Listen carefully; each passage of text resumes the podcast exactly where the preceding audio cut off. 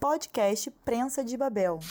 Fernanda Abreu começou em 1982 como back vocal da banda Blitz, ela foi pioneira da música pop dançante no Brasil com o uso de recursos como coreografias e produções eletrônicas, desde 1990, quando encontrou inclusive resistência entre os produtores, porque o rock ainda estava em alta e ela utilizava samples e outros recursos, ainda muito incomuns no pop nacional. Fernanda foi uma das primeiras a sacar a força dos ritmos periféricos do Rio de Janeiro, como o funk carioca, ajudando esse ritmo a acessar a classe média. Foram sete discos gravados desde 1990 até 2016, com destaque para o álbum Da Lata, de 1991, que causou com a capa onde Fernanda aparecia nua, coberta apenas por latas. A música Veneno da Lata fazia referência às latas com maconha que apareceram nas praias do Rio de Janeiro naquele verão e que quem provou disse que o veneno era do bom.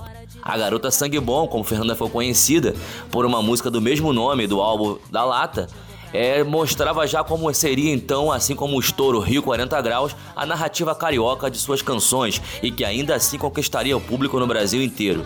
Fernanda tocou em Rio das Ostras no dia 25 de janeiro e fez o que sabe fazer de melhor. Jogou o público lá para o alto e depois fez cantar junto suas baladas românticas. O Prensa falou com Fernanda e fez duas perguntas que você pode conferir agora. Como já dissemos, Fernanda foi uma das primeiras a respeitar e divulgar o funk carioca. Perguntamos a ela se foi uma ação consciente e se acha que o preconceito a esse ritmo diminuiu no país. Eu acho que é uma, uma história longuíssima, né? Eu comecei minha carreira solo em 1990, faço hoje, esse ano 2020, 30 anos de carreira. O funk carioca faz 30 anos, fez 30 anos no ano passado, em 2019, desde o lançamento do Funk Brasil, do DJ Malboro. Então foi uma história longa, a gente tem 30 anos aí para contar uma história do funk, da periferia, das vozes da periferia. Eu, desde o começo, meu primeiro baile que eu fui foi em 89, né, que eu conheci o Malboro já trouxe o Malboro pro disco em 1990 e porque eu senti que era um movimento muito autêntico, muito vigoroso, muito potente das vozes da periferia do Rio de Janeiro com uma verdade e que tinha que estar tá ali integrando né, o panteão da música brasileira, de comportamento. E, então eu sempre tive essa relação muito próxima com o funk, apesar de não ser uma funkeira, mas eu era uma pessoa sempre de classe média, fazendo um pouco essa ponte morro e asfalto e hoje, já mais velha, a galera né, me considera aí madrinha do funk, que eu fico super lisonjeada. E eu acho que hoje o funk conseguiu um espaço muito maior, né? Hoje o funk é um mainstream, a gente tem artistas sensacionais, Anitta, Ludmilla, Nego Borel, um monte de gente né, fazendo funk, não só no Rio, como em São Paulo, que bombou, né, dominou totalmente, e no Brasil todo. Então, eu acho que é isso aí, eu acho que quando a, a expressão cultural é autêntica, ela é verdadeira, ela é vigorosa, eu acho que domina mesmo a, a cultura. Desde a música para dançar até o pop romântico, Fernanda sempre foi boa de rádio. Perguntamos a ela como via e agia no atual momento da divulgação via plataformas digitais. Gente, é uma loucura que aconteceu, porque eu passei exatamente essa transição, né?